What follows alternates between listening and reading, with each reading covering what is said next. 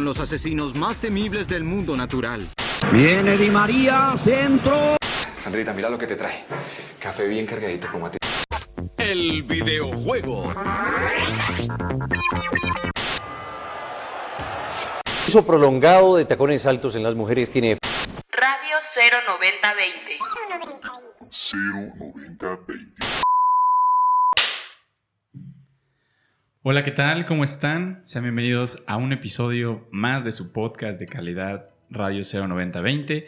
Estamos aquí la alineación original, por fin nos puede acompañar Liz, que tanto se estaba peinando porque quería salir bien en el video y que no sé qué, pero ya está aquí. Oigan, el día de hoy es un episodio un poco diferente. Eh, hace un par de días, el 9 de junio para ser exacto, nos dieron la noticia vía Instagram con una imagen ahí en blanco y negro en la página oficial de Jarabe de Palo que nuestro compadre, ¿cómo se llama?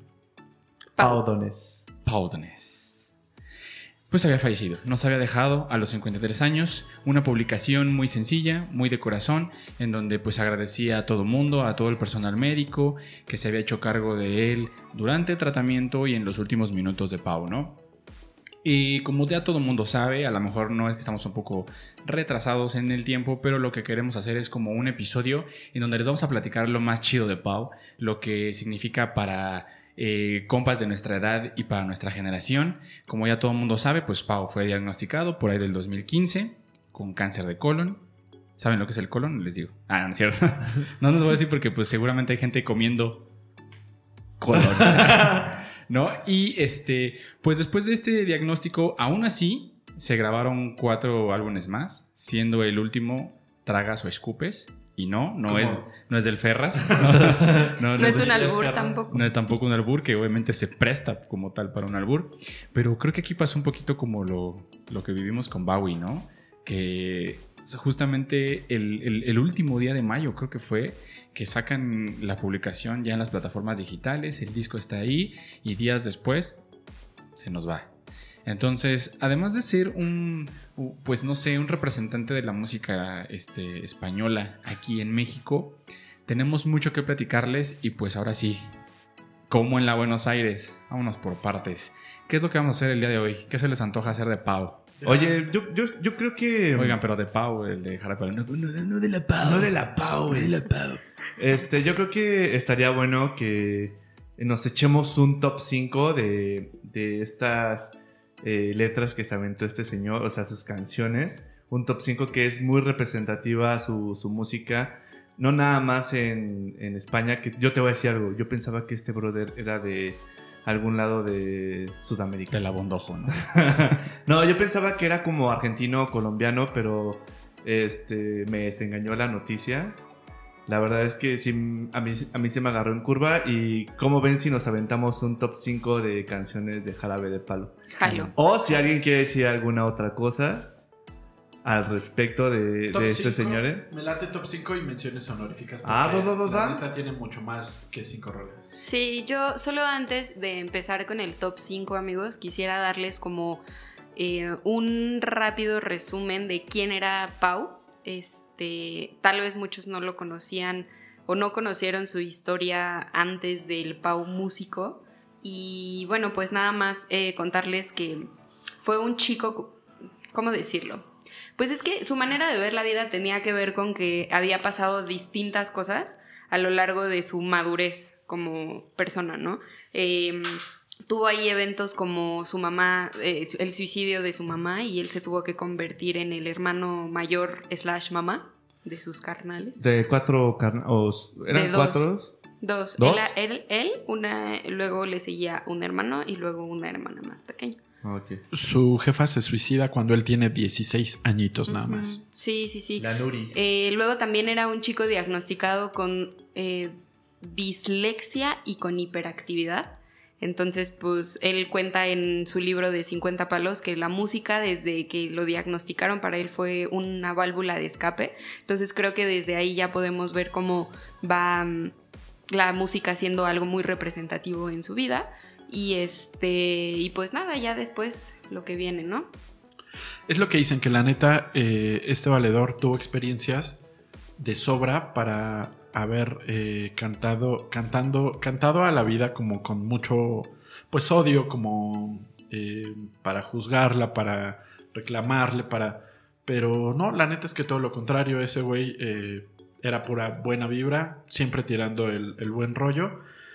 Y antes de que, de que pasemos con la primer rola, yo quiero decir la neta que sí me pegó. Sí estuve unos días de duelo cuando me enteré. ¿Estuviste triste? Estuve triste porque la neta sentía que... se- sentía que lo, lo conocía. No, neta sí, sentía como... me un sentía sentimiento súper raro. cercano a él o, o más bien creo que él era el que me conocía porque cada letra que escribía me la hacía mi carnal. Ah, mi cuachita, Porque la verdad es que podría decir que hizo el soundtrack de mi vida, carnal. Oigan, no les quiero decir algo muy feo, pero no sé si se han dado cuenta que todas nuestras estrellas o todos nuestros representantes de la música ya se están muriendo.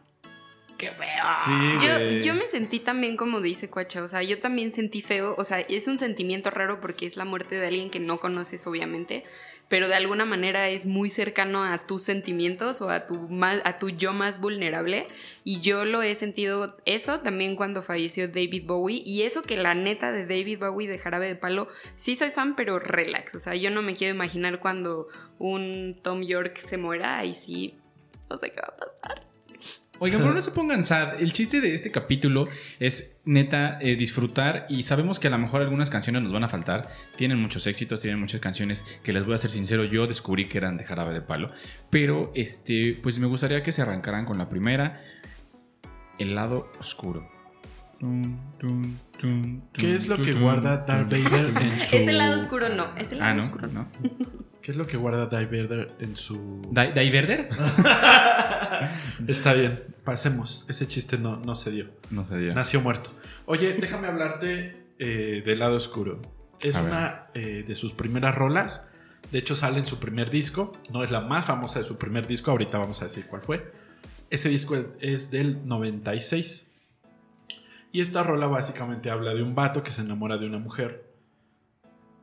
Ajá. Del lado bonito, cuando él está del lado oscuro. Pero ¿qué- ¿a qué se refiere? Es que era, ese güey es muy metafórico, ¿no? Pero Claro. ¿qué te quiere decir? El lado oscuro que era como yo soy pobre y tú eres rica, o yo la he pasado muy mal y tú tienes una vida chida. Yo y me imagino bien. algo así, Santa Fe, Polanco. Ah, chinga. Ah, Eso chinga. es lado bonito y lado, Lado más caro. bonito. No, Santa Fe, el pueblo. Ah, ok. Ah, no, entonces sí. Oigan, ¿y algo más que tengas que agregar de esta canción que se te hace así como ¿por qué? ¿Por qué quieres lado oscuro? ¿O por qué crees que lado oscuro está en el primer lugar? No Para en el primer lugar. eh, para aquí mí- vamos al revés, ¿eh? Del Es hit. que si hablo de las otras rolas de las que salieron del disco, pues ya les voy a agüitar su, su top 5. Pero para mí es la mejor rola de, de ese disco, del primero. Y tuvo que haber sido el, el sencillo. Ahorita les vamos a decir con qué otras rolas se dieron a conocer de este mismo disco. Pero para mí es la mejor de ese disco y prácticamente la mejor de... O sea, está en el top 3 sin dudarlo. O sea, se la cromas al lado oscuro. Sí, sí, sí. A ver, DJ, perfecto, a ver. regálanos unos.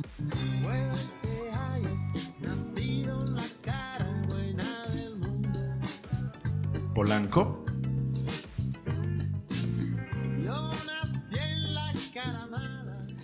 Sí, sí la topo. Sí, claro que sí. Sí, es como... Algo, algo, algo con jarabe de palo pasa. Eh, es como esas canciones que todos los que llevaban la guitarra en la universidad o en la prepa se tenían que saber alguna de jarabe de palo, Claro. ¿no? Era así como... eh, o sea, te sabías mi historia entre tus dedos y este, te quiero tanto, tanto, tanto y esta, ¿no? Ajá. Algo que vamos a ver que Pau manejó en, en sus primeras canciones desde el inicio y la, la fue llevando hasta la fecha es el, el ser honesto, ¿no? La honestidad así a flor de piel.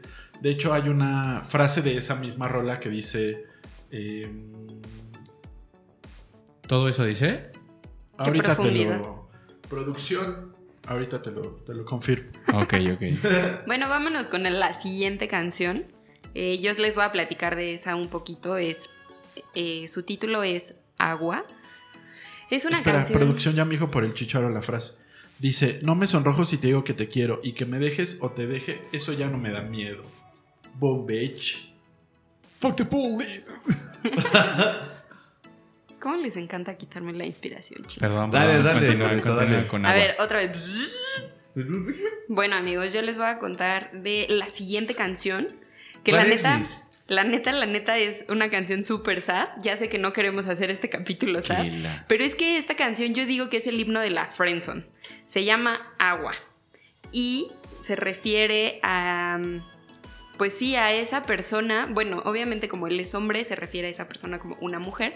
Pero no importa. Si eres mujer y quieres dedicarle a un vato, la puedes hacer. Pero se refiere como a esa persona a la que anhelas un chingo, pero no, pues esa persona no siente lo mismo por ti, ¿no?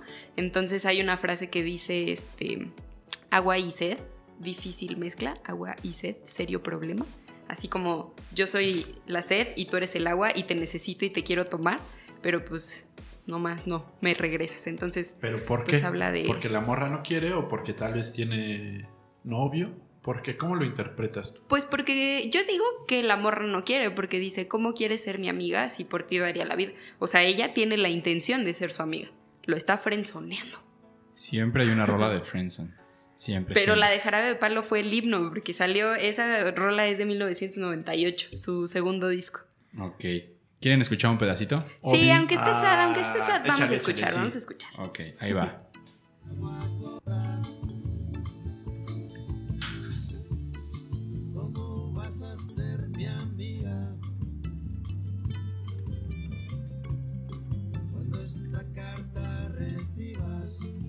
Sí la he escuchado. Voy a descubrir hoy todas las canciones de Jarabe de Palo, perdónenme. Son las de la secu y la prepa. Sí, la realidad es que sí.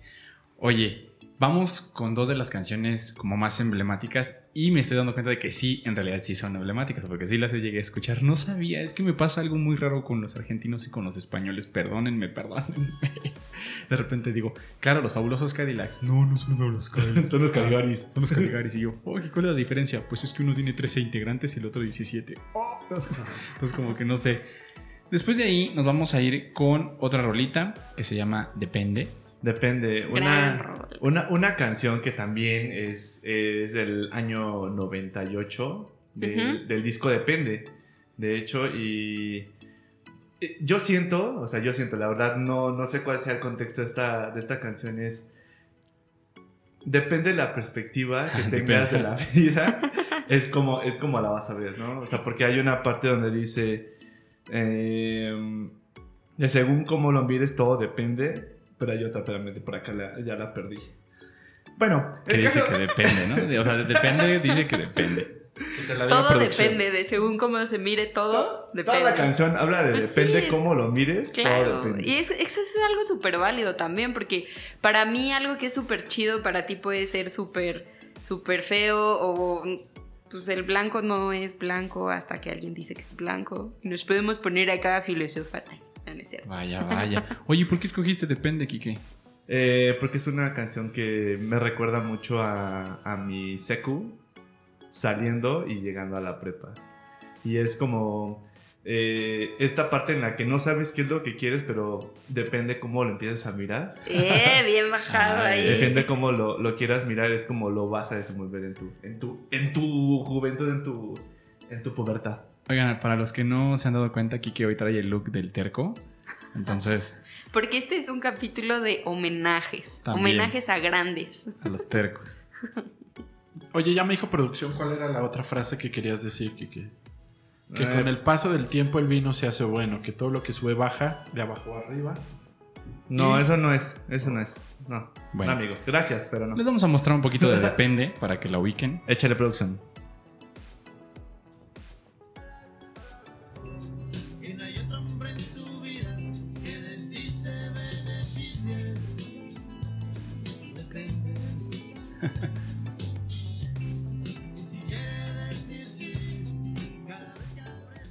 Esta para que vean si no la topo, ¿eh? Sé que a lo mejor es igual de famosa, pero no la topo. Y fue muy famosa por un chingo de memes también. Porque el depende. Depende. Ajá, exacto. Excelente, excelente. Es mi turno. Quiero confesarles a todos que como les dije, estoy descubriendo muy buenas canciones de Jarabe de Palo. Y es que creo que pasa algo con las canciones que cuando hablamos de canciones que se pueden escuchar en la mañana y traerlas todo el día en la cabeza, sin duda Bonito forma parte de ese repertorio. ¿No? Y es que Bonito pasó, pasó algo muy chido con esta rola. Eh, para las bandas de rock eh, y mucho después, bueno, mucho muy importante para Jarabe de Palo, que después de quebrar esa barrera que la misma flaca les puso, no que era así como de, ah, claro, Jarabe de Palo, la flaca, y ya la ubicaban, era, era su rola. Entonces, eh, la flaca se volvió como la tusa de Jarabe de Palo y fue hasta el 2003 cuando se escucha música de Jarabe de Palo de nuevo en los rankings, ¿no? Y este, la fórmula que habían utilizado para la, para la flaca cambió al 100%. Ahora veías a una banda con un vestuario más colorido, cantando canciones más optimistas. eh, Pau dejó atrás la mata que traía como de Paco Palencia y se pasó la máquina del número 2. Y entonces encontrabas un video ahí en el canal 28 donde iba caminando al ritmo de la canción, ¿no? La canción bonito. Déjenme mostrárselas y les sigo platicando de esta rolilla, ¿vale? Va. Sí, esta, esta rola es una chulada. Bonita. Es bonita. Acordes bonitos. bonito, todo me parece bonito. Listo, eso es todo. no, y la realidad es que eh, con Bonito la banda eh, quiso demostrar que vale más la pena vivir el mundo, como dice la canción, que las cosas que se pueden resolver, o sea, más bien que las puedes resolver con amor y no con guerras, como todo el mundo está acostumbrado a resolverlas, ¿no? Ese es lo que ellos, el mensaje principal del video y de la rola. Entonces, yo me acuerdo, esta canción que dura un poco más de cuatro minutitos, ahí este, la pueden encontrar en sus plataformas digitales. Y este, pues ahí tenías a tus compas del CCH. Siempre había uno ahí con su playera rojo que decía bonito aquí en el pecho, ¿no? Decías, pero ¿cuál si estás bien feo, no? O sea, porque, porque dice bonito, ¿De ¿no? dónde? ¿De dónde? Y este, pero resulta que pues marcó toda una tendencia. ¿Y qué tal ahí por el minuto 2 cuando de repente empezaba y como a distorsionar el video ahí que se veía todo muy feliz y salió un paraguas ahí con un payaso bien feo? Mames, está súper diabólico. Sí, como que decías, ay, ay, ay, ya, Ya, ya- ya ya no está tan bonito. ya no está tan bonito ese video, porque la neta ese payaso está bien feo y de repente como que también sale un prófugo del manicomio, ¿no? Y empiezan ahí, bonita, y empiezan ahí como a tener Sí, es un- que de pronto la canción se vuelve un poco carnavalesca, ¿no? Se Sí. escuchan como silbatos y acá como la batucada y no sé qué. Exacto. Entonces, pues a mí me gusta esta canción. La verdad es una de, como les mencionaba al principio, rola que escuchas en la mañana y que seguramente la vas a seguir tara- tarareando en la noche. Y pues yo les voy a dejar ahí en mi top 5 el número 4, Bonito. Claro que sí, damas Cool. y caballeros. Yo quiero agregar algo ahí porque esa canción dice frases súper chingonas de es que a veces nos preocupamos por un chingo de cosas que la verdad ni tendríamos por qué preocuparnos y dice frase como bonita la gente que no tiene edad, bonita la gente que, que viene y va, o sea, como que de alma libre, ¿no? Entonces está súper chido también. Sí, la neta es que trae muy buen mensaje como les comentaba, pues aquí ya Jarabe de Palo empieza como a tener una actitud muy positiva, no más positiva, muy, muy positiva. Y entonces, pues como que ya era una banda que decías, ah, chido, Jarabe de Palo, ¿no? Y en los festivales se presentaba y decías, va a haber fiesta. Sí, Esto es- y es- imagínate en un festival escuchar eh, bonito, por ejemplo, en un festival donde el mood es así de sí, ¿Alguien de ustedes llegó a ver Jarabe de Palo en vivo? sí. Güey, era la Yo tal vez sí, pero no sé. Eh, Es, es una cosa hermosa, como dice Liz, se disfruta muchísimo. Eh, yo llegué al Vive Latine, al Vive Latino, creo que fue. Latini. O sea, fuiste con el perro Bermúdez. Vine al Vive Latini. Este, llegué, eh, Versallesco. Versailleschi.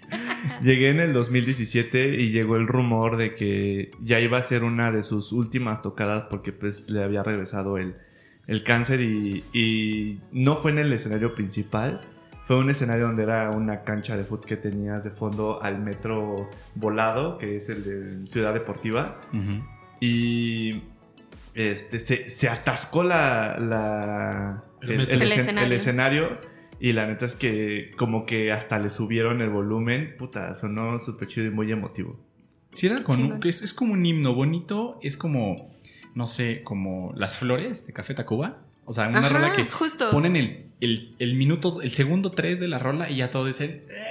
Sí, Sí, güey, sí. piel chinita, güey, y no mames, te empiezas ahí a bailar y se te sale una que otra lágrima porque sabes que va a ser una de las últimas tocadas que vas a ver de, Jarabe de Palo. Bueno, yo a Jarabe de Palo en un Vive Latino también, pero todavía no cuando él ya había anunciado su retirada. Pero igual de emotivo e igual así de chingón. Sí.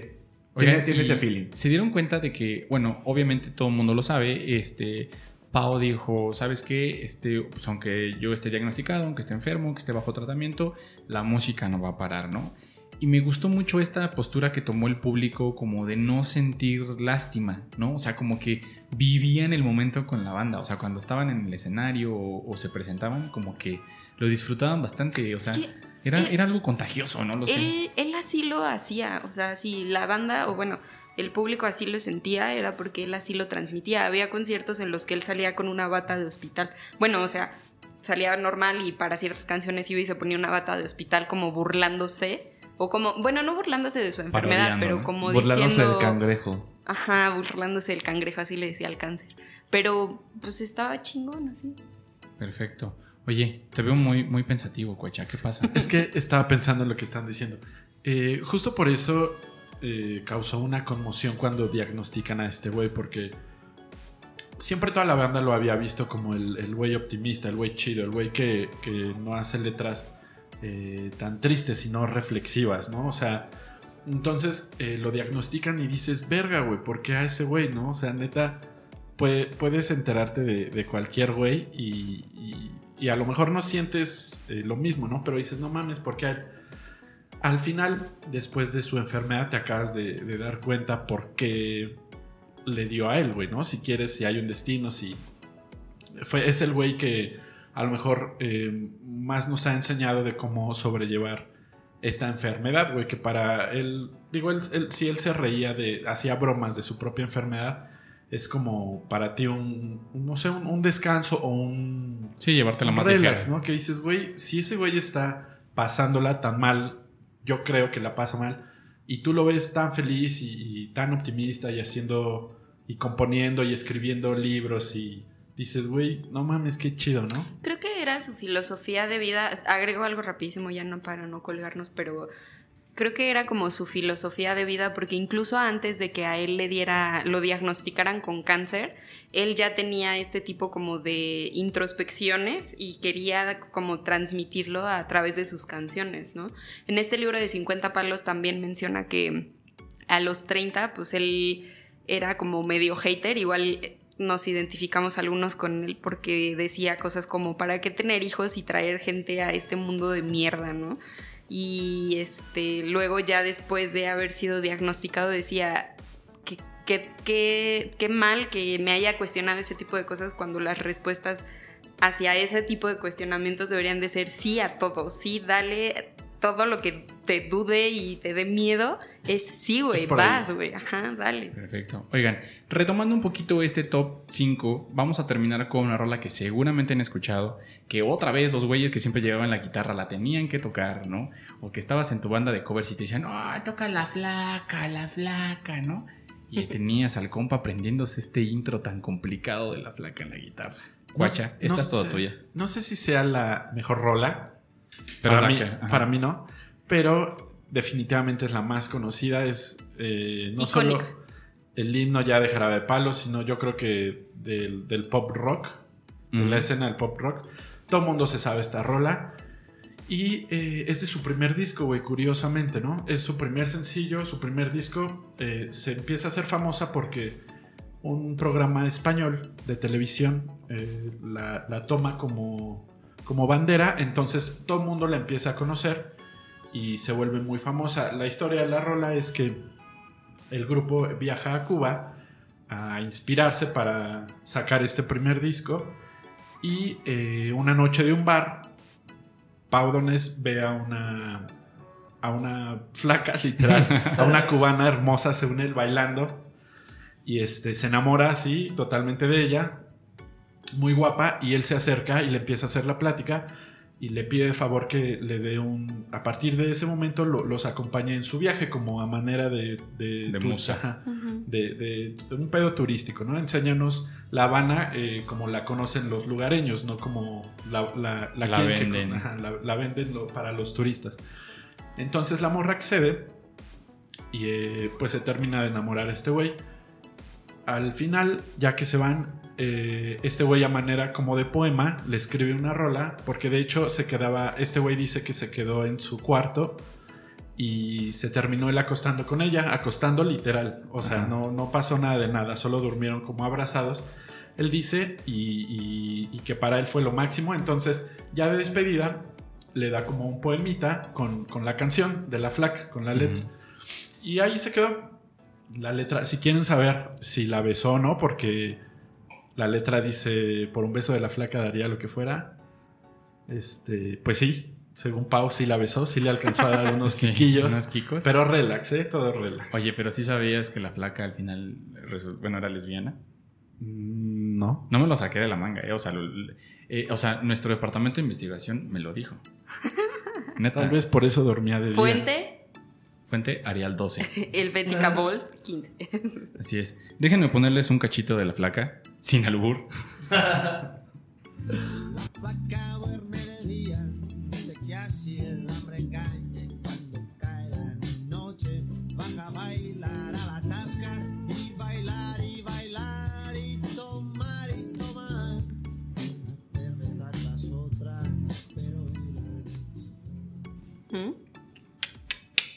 Pero, Pero ella nunca engorda. Exacto. Oigan, así es como quisimos hacer este pequeño, muy corto capítulo. No tan corto, porque pues obviamente se llevó sus minutos. Pero queríamos hacerle un pequeño como homenaje, no sé si sea la palabra exacta, este, a Jara de Palo y a, y a Pau para que, este, pues para la neta, para recordarlo lo chido, lo chido y, y- y- y- y que pues si no la conocían como me ocurrió a mí o que a lo mejor si conocían a Rola si no las topaban, pues le den un tiempecito para que se, para que disfruten con, con nosotros, ¿no? Antes, Entonces, antes de despedirnos hay que hacer unas pequeñas menciones honoríficas de sus otras rolas. Empiezo yo. Yo conocí a Jarabe de Palo con Hay dos días en la vida. Uf. ¿No la tienes por ahí, DJ? No, ¿verdad? Bueno, en lo que la buscas. Esa rola me la enseñó eh, y también la rola mi amigo El Moreno. Se la dedicó a Jennifer en ese entonces, su novia de la secundaria. Y de ahí, ahí conocí a Jarabe de Palo con Hay dos días en la vida. Ahorita se las ponemos. Saludos, negrito. Es cierto. De hecho, yo también conocí a Jarabe de Palo gracias a, a nuestro amigo y compadre de toda El la oscuro. vida, el, el señor Eduardo Raza Alcalá.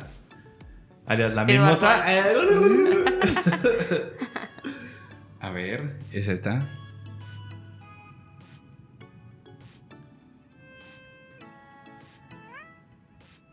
Bueno, ahí es como un minuto de intro. Sigue el intro. creí morir. Hay dos días en la vida, Para los que nací, dos momentos en la vida. que no existen para mí ciertas cosas. Bien, bien ahí, bien ahí. Y ¿Algún- los dos días en la vida para los que no nació es cuando lo la conoció y cuando la perdió. Y cuando la dejó exacto. Vámonos. No, hombre, Oigan. este güey era un pinche Pablo quiero- Coelho. No, yo creo que como un poco unos niveles más arriba. Yo, como mención honorífica, quiero recomendarles una super canción de un disco de, que se llama Un Metro Cuadrado, que ya fue de las eh, últimas de su época dorada. Es Qué bueno, qué bueno. Y es una colaboración con un grande también, eh, con Jorge Drexler. El video en YouTube, véanlo, tiene un, buen de visitas. Es un gran video también súper bonito y la canción es acá romanticona. Entonces, escúchenlo. Es también otro de los grandes poemas. Mm, sí.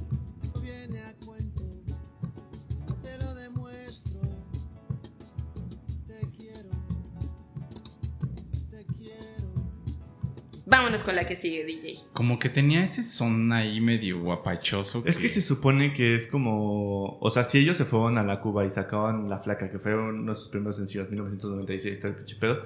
Yo siento que esto no es muy español, esto viene siendo como rock latino.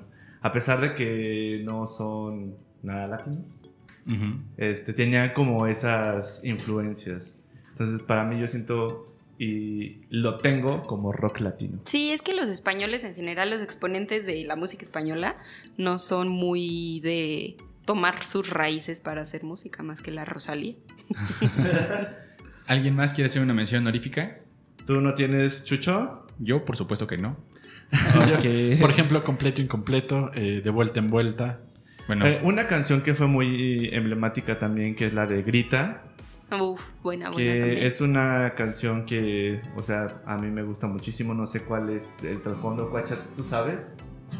Claro, eh, solo basta escuchar la letra para saberlo.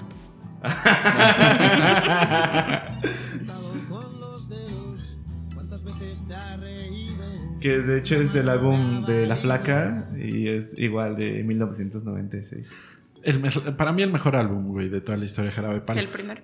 Habla de... eh, bueno, es como un chico que está viendo eh, a otra persona, X género, eh, que no se ríe nunca, que está triste, que le dice que si le quiere contar algo lo haga, pero que le va a decir el secreto de, de no estar triste y que le dice que la vida es un sueño y que grite, que grite y que grite y que grite y, y así se le va a quitar la tristeza. Ok. Cuacha, como fan número uno y Liz como fan, como, Liz como fan número dos, ustedes tienen que despedir este capítulo. Creo que ya a mí me gustaría despedirlo tomando esta frase que dijo Cuacha, porque de hecho es algo que también escribió él en su libro, o sea, como de... La de si no hay pisto, no asisto. Primero pisto y luego existo. Qué manera de romper con este momento tan emotivo, cabrón. Pensé que era eso. No me está dando gracia, amigo. Tengo una sonrisa en la cara, pero no me está dando gracia. No, a ver, quiero retomar la frase que dijo este cuacha de, de vivir de los sueños, porque cuando él fue eh, un sobreviviente del cáncer, cuando pensó que ya, pensamos que ya había superado la enfermedad, él dijo, lo dejó escrito en su libro, a partir de ahora yo me voy a dedicar a vivir de los sueños. Era algo que había venido haciendo desde hace mucho, pero con los años me fui olvidando, o sea, como que me volví adulto y se me olvidó, pero ahora este pedo me regresó a que la vida es eso, soñar y vivir esos sueños. Excelente. Yo solo quiero eh, pegar en la radio. decir esto. Para ganar tu primer millón.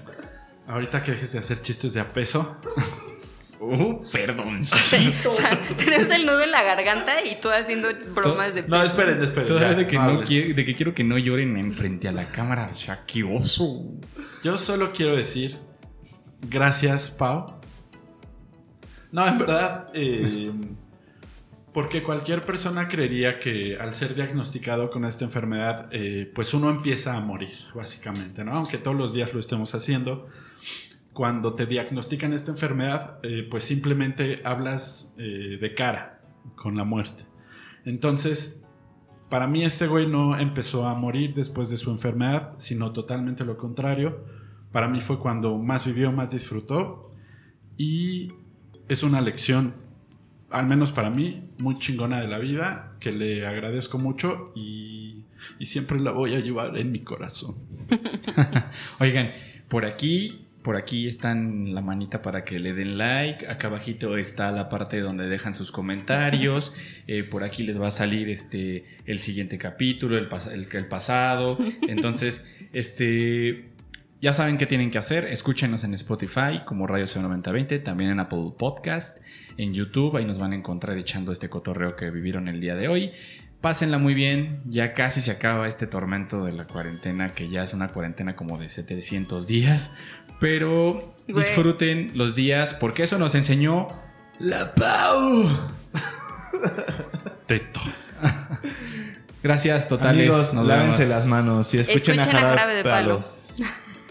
Por un beso que Haría lo que fuera por un beso, aunque solo uno fuera.